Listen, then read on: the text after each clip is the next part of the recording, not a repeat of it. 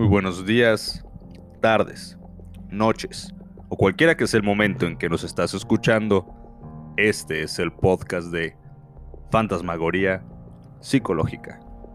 Yo soy el psicoterapeuta Luis Gerardo Tafoya y el día de hoy hablaremos de un tema muy, muy interesante. ¿Qué es el autosabotaje? En la mayoría de las ocasiones, sensaciones como el miedo y la indecisión nos paralizan y se disfrazan de argumentos bastante racionales. Por ejemplo, no voy a poder. ¿Qué voy a hacer después?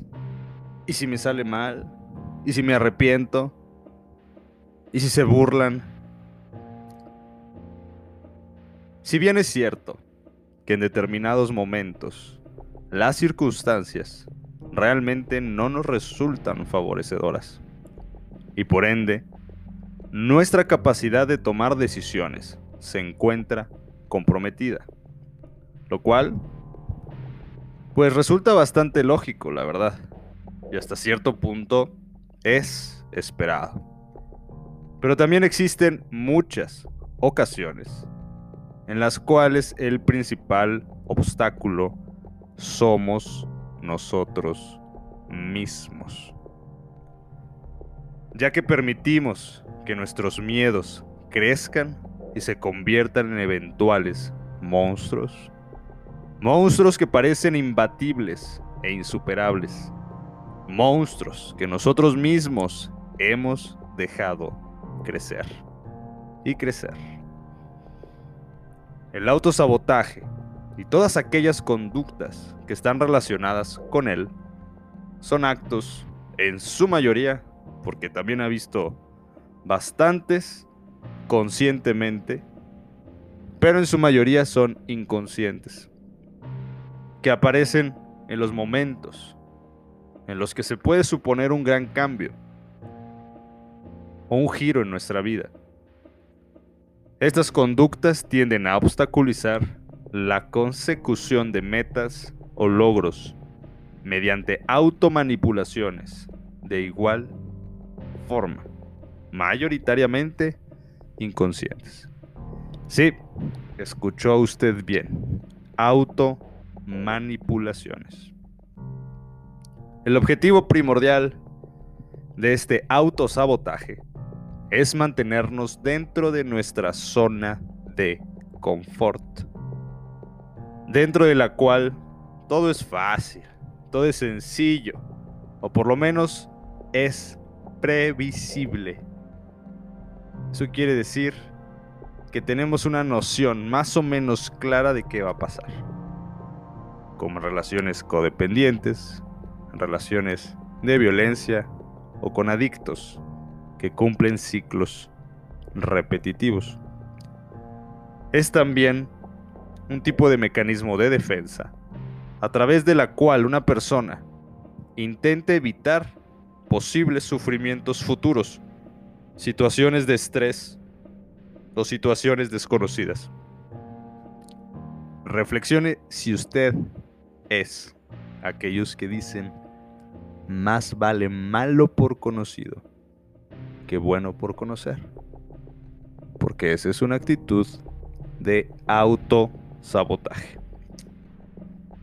Hay muchas causas, definitivamente hay que tenerlas todas en cuenta, sobre todo porque si usted identifica algunas de estas causas, sería importante que considerara una valoración psicológica o un proceso de psicoterapia. Personas que tienen problemas para priorizar los objetivos o jerarquizar sus prioridades. Muy común en la consulta. No tengo dinero para pagar la consulta, pero acabo de sacar un iPhone 14 que no necesito. Etcétera, etcétera. La falta de autocontrol.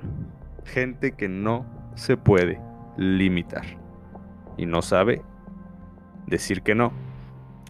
Altas presiones durante la infancia, personas que se les ha exigido muchísimo. Primordialmente la baja autoestima, el no sentir que merecen más o que merecen algo mejor. Temor al fracaso. La idea de fracasar es súper complicada para estas personas.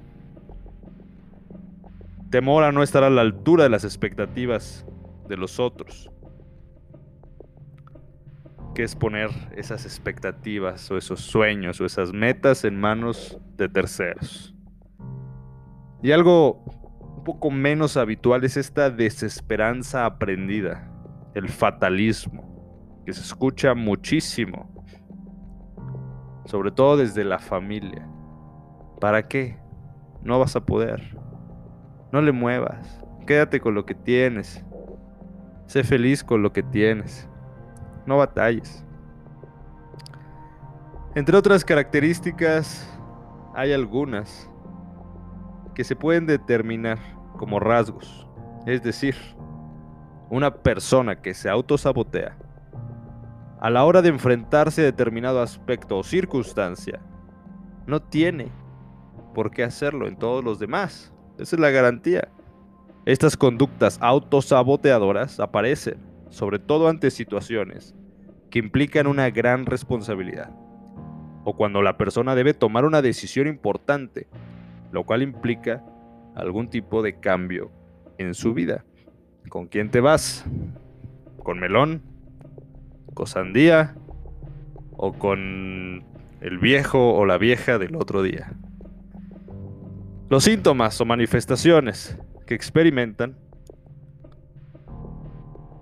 tienen que ver con un miedo intenso, sobre todo de inseguridad, una sensación de falta de control, recelo, enojo, críticas, culpas hacia uno mismo, insultos incluso, percepción de falta de capacidad.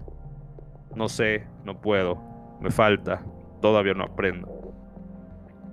La principal diferencia entre las personas que se autosabotean y las que no es que aquellas que lo hacen se dejan llevar por el miedo y por sus creencias basadas en el fracaso, mientras que las personas que son capaces de dejar atrás esos temores y de sobreponerse a todos los pensamientos que les generan esa inseguridad, se les llaman resilientes.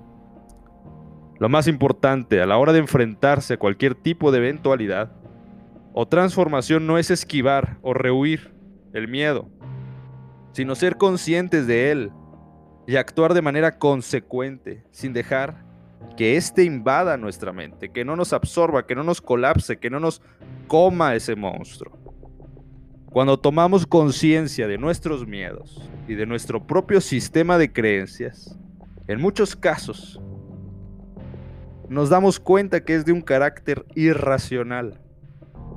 Es mucho más sencillo elegir las decisiones más acertadas y evitar llevar a cabo esas acciones saboteadoras que detengan o obstruyan nuestras situaciones. Finalmente, para examinar ese aspecto de ese temor, los deseos humanos más profundos se acompañan de ese riesgo al desengaño. Y cuando se alcanza lo que se puede alenar, se experimenta un sentimiento de que esto es demasiado bello para ser verdad. Las personas que sufren ese temor a alcanzar lo que quieren, al éxito, si le quieren llamar, al bienestar, ese autosabotaje los protege contra el posible dolor de una decepción mientras que normalmente el sentimiento es pasajero y no impide de aceptar el triunfo sin la expectativa que se ha mantenido dentro de los límites de lo posible. Estas personas con este miedo creen que corren un riesgo enorme si triunfan. Un libro de Dostoyevsky el sueño de un hombre ridículo. Nos muestra al protagonista soñando que después de su muerte es llevado a un planeta lejano, idéntico a la Tierra, donde es recibido por gente excepcionalmente bondadosa, que vive en paz y armonía, y lo hacen feliz. Después de mucho tiempo, él, sin saber cómo, termina por corromperlos, enseñándoles la mentira, los celos y otras bajas pasiones, lo cual los lleva a la guerra destructiva. Aquí se muestra la dificultad de tolerar una felicidad durable, lo cual induce al autosabotaje. No todos los que fracasan sufren ese temor al éxito. Las personas que viven en sociedades con medios económicos muy limitados o donde predominan el favoritismo y la discriminación pueden estar prácticamente imposibilitadas de desarrollar todas sus potencialidades o de encontrar un empleo bien remunerado. No se puede hablar de autosabotaje cuando los obstáculos vienen de factores externos donde el individuo no tiene el control.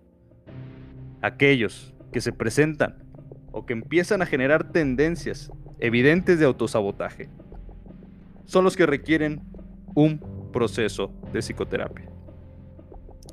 En estos casos les recomiendo el psicoanálisis o otro tipo de psicoterapia profunda que nos pueden ayudar a identificar en esos estados del yo. También puede ser de gran ayuda identificar los sectores de la personalidad que están entrando en conflicto. Esta modalidad de psicoterapia requiere el uso de técnicas que ayudan a modificar esa imagen mental de nosotros.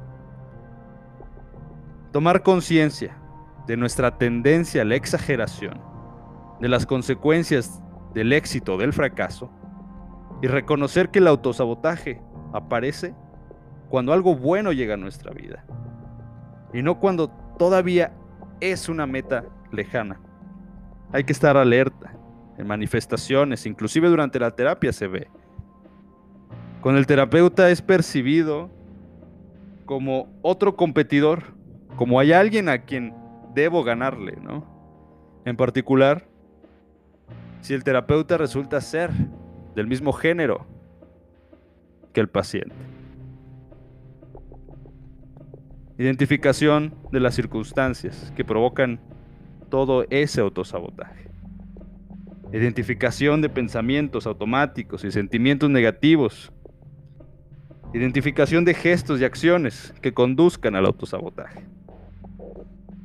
Todo este autosabotaje se puede prevenir y tomar las precauciones necesarias para no ser víctima de sus propios ardides y ser dañados por sus propias trampas.